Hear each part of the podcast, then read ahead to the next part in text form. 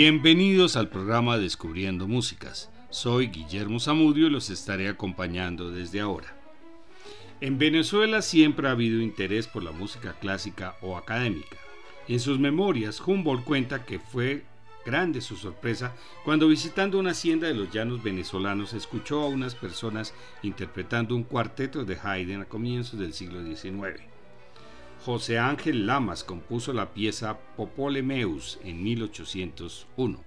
En la segunda parte del siglo XIX, la famosa pianista Teresa Carreño legó composiciones interesantes, lo mismo que Reinaldo Hahn y Felipe Larrazábal. En el siglo XX surgen varios compositores formados por el maestro Vicente Emilio Sojo, entre ellos Inocente Carreño, quien compuso Margariteña en 1954, danzas folclóricas con melodías tradicionales venezolanas en un catálogo que tiende hacia un enfoque más europeo. Su título está extraído tanto de la canción popular Margarita es una lágrima como de la forma rapsódica venezolana de la margariteña. Gustavo Dudamel la grabó con la orquesta joven de Simón Bolívar de Venezuela provenientes de El Sistema creado por el maestro José Antonio Abreu. Dudamel comenta Carreño era un trompista, algo que puede sentirse en todos los solos de trompa de Margariteña. Puede también sentirse la playa en esta obra, el aire y oler el agua. Está llena de vida, pero también es nostálgica. Una de las canciones que utiliza es una canción infantil, una melodía que cantamos cuando jugamos. Escuchemos Margariteña.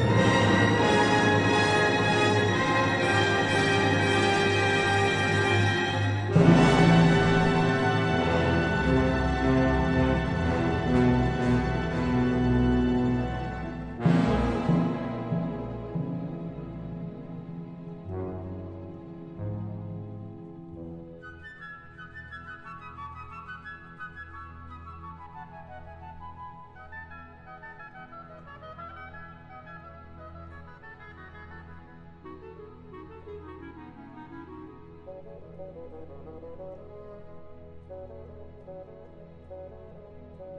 you.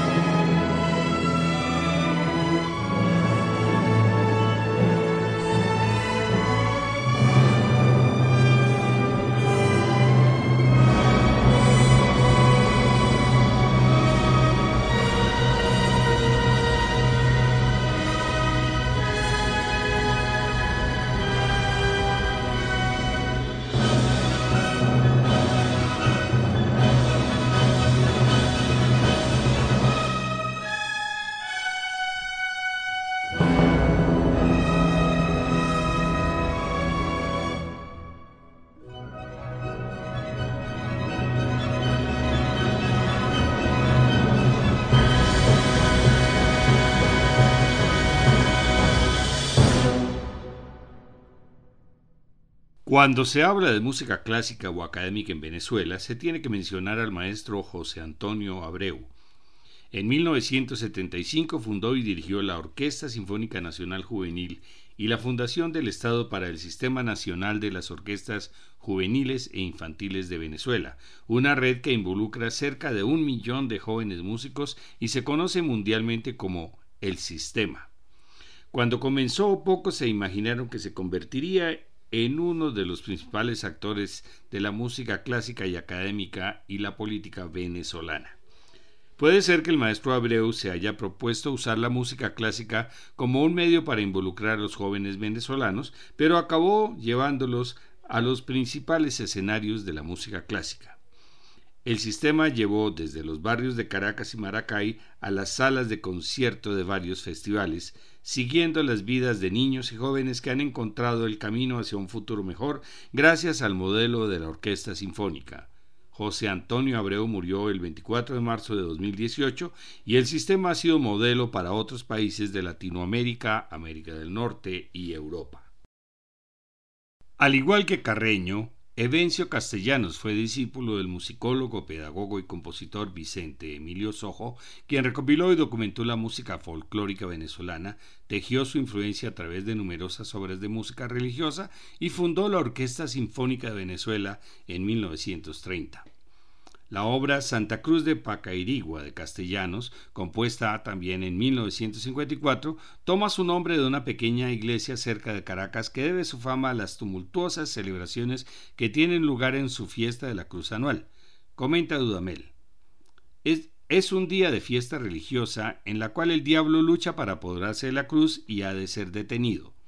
En la pieza de Castellanos puede oírse tanto las elegantes celebraciones de los ricos como las rústicas fiestas de los pobres, lo cual da paso a un clima en que se baila, se bebe y la gente disfruta. Y continúa. Para estas grabaciones tuvimos la oportunidad extraordinaria de contar con el hijo de Evencio, quien también dirige y toca la celesta en la orquesta. Él fue quien nos trajo los manuscritos de la pieza de su padre a los ensayos. Escuchemos Santa Cruz de Pacairigua.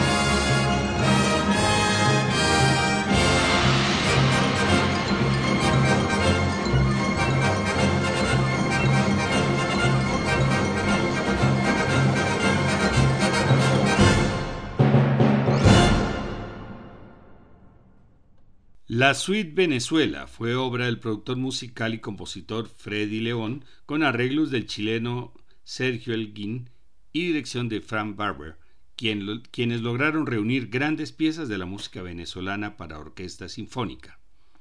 Para su interpretación participaron la Orquesta Filarmónica Nacional de Londres y la Real Orquesta Filarmónica de Madrid. La primera fue la Suite Zuliana en 1980.